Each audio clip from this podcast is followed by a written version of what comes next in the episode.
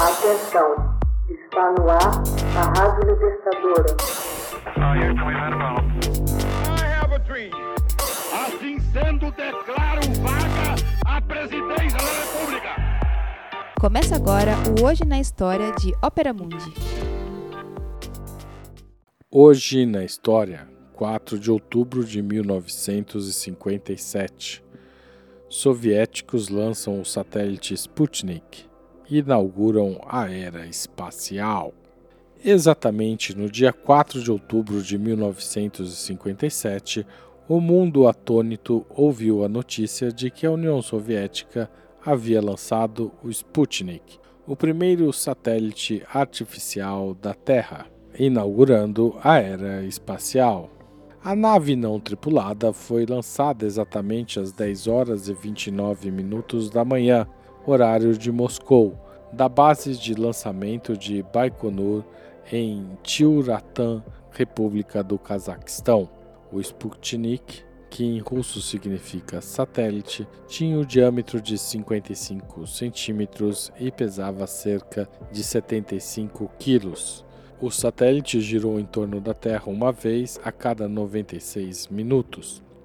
Viajando a velocidade de aproximadamente 29 mil quilômetros por hora, sua órbita elíptica tinha seu apogeu, o ponto mais afastado da Terra, a 940 quilômetros, e o perigeu, o ponto mais próximo da Terra, a 230 quilômetros. Visível através de binóculos antes da alvorada ou após o pôr do sol, o Sputnik transmitia sinais de rádio de volta ao nosso planeta, suficientemente fortes para serem captados por radioamadores dispostos em todos os quadrantes. Radioamadores nos Estados Unidos, valendo-se de seus equipamentos, puderam sintonizar as ondas emitidas pelo satélite, ouvindo no começo com incredulidade e depois surpresos e espantados os bip-bips da espaçonave soviética quando passava pelo espaço aéreo norte-americano, várias vezes por dia.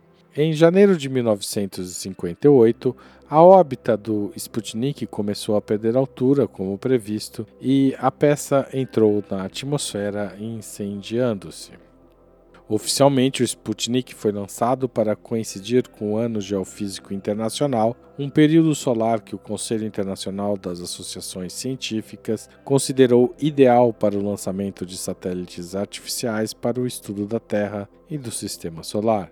Entretanto, muitos norte-americanos temiam o uso sinistro da nova tecnologia soviética de mísseis e satélites, que aparentemente estava muito à frente dos esforços espaciais dos Estados Unidos.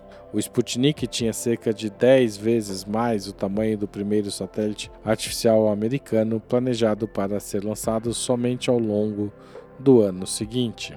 O governo dos Estados Unidos, os militares e a comunidade científica foram apanhados de calças curtas pela façanha tecnológica soviética, e os esforços das várias instituições para se equiparar à dianteira de Moscou deram início ao que se convencionou chamar de corrida espacial.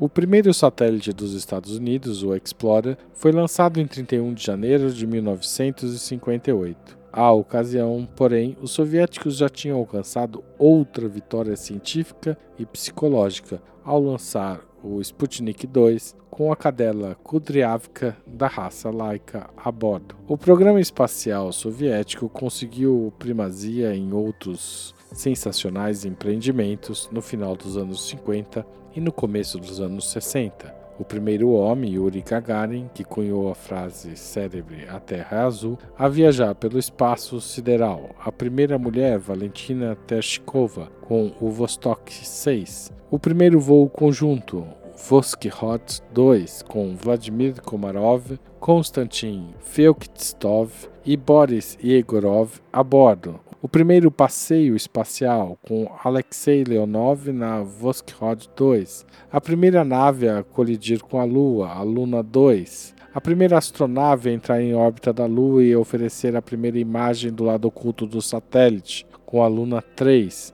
a primeira nave a impactar Vênus com a Venera 3 e a primeira nave a pousar na Lua e enviar as primeiras imagens da superfície lunar com a Luna 9.